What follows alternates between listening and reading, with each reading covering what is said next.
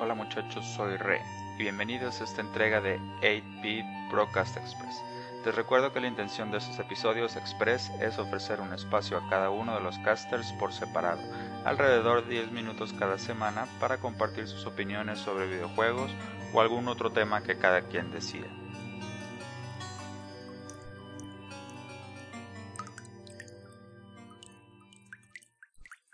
En este episodio hablaremos sobre lo que en el mundo de ahora le llaman leak, enfocado a videojuegos, es decir, fugas de toda esa información sobre fechas de lanzamiento de juegos, características u otros detalles que personas no autorizadas hacen pública de manera clandestina, a veces por error de los sitios de Internet, que pudieran exponer la información mientras intentan prepararse para publicarlo en cierta fecha, o otras veces a propósito con el fin de dañar o ganarse un poco de fama temporal en Internet.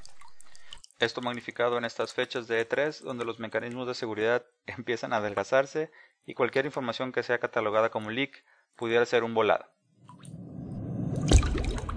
Here we go. Empecemos por el primer tipo de leak, ese que considero que es el malintencionado, por así llamarlo.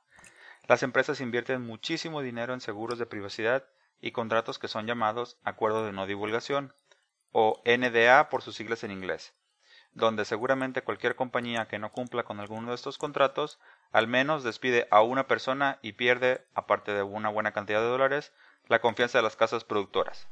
Uno de los ejemplos de estos fue todo lo que giró en torno al Switch y cómo Laura Kate Dale tuiteaba desde su cuenta pequeños detalles de cómo sus fuentes describían a la consola y algunas otras características que tendría el entonces Nintendo NX. Claro, nosotros los fanboys estábamos agradecidos de saber cualquier detalle, pero eso para Nintendo significaba una potencial pérdida de terreno ante la competencia que pudo haber tomado acciones para incluir algunas de estas características en sus siguientes iteraciones de consolas. Aunque bueno, de cualquier manera, Sony las copia ya que salió, ¿no? Algunos otros ejemplos de este tipo de leaks más actuales son los trailers de Star Wars Battlefront 2, que están rondando por YouTube y páginas como Reddit, que muestran personajes nuevos y personajes recurrentes, gameplay y de cómo es el combate. ¿O qué me dicen del juego de Mario y de Rabbits, donde el leak es sustancioso? Una presentación de PowerPoint donde se ven hasta las anginas. La fecha de lanzamiento está programada para el tercer trimestre del 2017 y es vilmente una secuela espiritual de Mario RPG del Super Nintendo.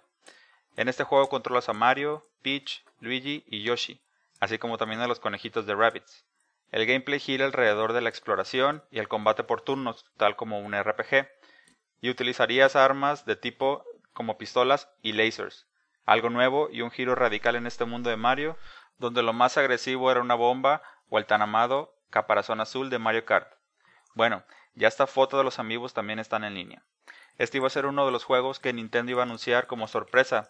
Ahora solo esperaremos la confirmación para hacerlo oficial. G, gracias leakers. Siguiendo a leaks donde los sitios de venta por error anuncian cosas antes de tiempo, es el ejemplo de Assassin's Creed Origins, donde una tienda en Estados Unidos mostró unas tarjetas de promoción del juego y se ve claramente información e imágenes de la nueva iteración de la serie, que muestra que será desarrollada en un ambiente en Egipto. Hay leaks por todos lados y se reveló hasta la fecha de lanzamiento, que sería el 28 de octubre del presente año, el nombre del personaje y el rol inicial que tiene en el juego. Otras características del juego como que podrás nadar bajo el agua y montar a camellos. La llave del agua para este juego ya está completamente abierta y no creo que haya algo que se hayan podido guardar para presentarlo en el E3. Otro tipo de leak es el que las mismas compañías hacen para probar las aguas y ver cómo reaccionan los fans. Muchas veces estos se etiquetan como teasers intencionados. Y tal es el caso de lo que ha estado haciendo Microsoft con toda esa publicidad pre-E3. En uno de sus videos teasers de Scorpio muestran una escena en una multitud de gente, posiblemente en un tipo como concierto o un evento del estilo, y en la base de escenario se alcanza a ver una serie de números X10, S10, 1-317 que suponen los que están investigando esto, significa la fecha de lanzamiento del Scorpio, es decir, para el 13 de octubre del 2017. Por último, otros leaks que son muy muy locos por cómo fueron expuestos, pudiera ser el caso de Bloodborne 2, donde el leak está basado solamente en una foto de una tele que muestre el título del juego. O Shadow of the Tomb Raider, que se liqueó a finales del año pasado porque fue visto en una laptop de alguien mientras trabajaba en el metro de Montreal. O la precuela de Life is Strange, donde las imágenes apuntan a que se enfocarán en la relación de Chloe y Rachel. O cómo le suena un nuevo juego de Pikmin o un nuevo Smash Bros. para Switch. Yo sé, quizás sea demasiado obvio que estos juegos vayan a salir eventualmente para el Switch, pero tan pronto. Ya hay supuestos leaks de esto, con fotos de pantallas de gameplay de Smash y un tipo póster de Pikmin, sin más fundamentos ni información, potencialmente falsos que, como les decía, solo podría servir para ganar algo de fama en Internet temporalmente.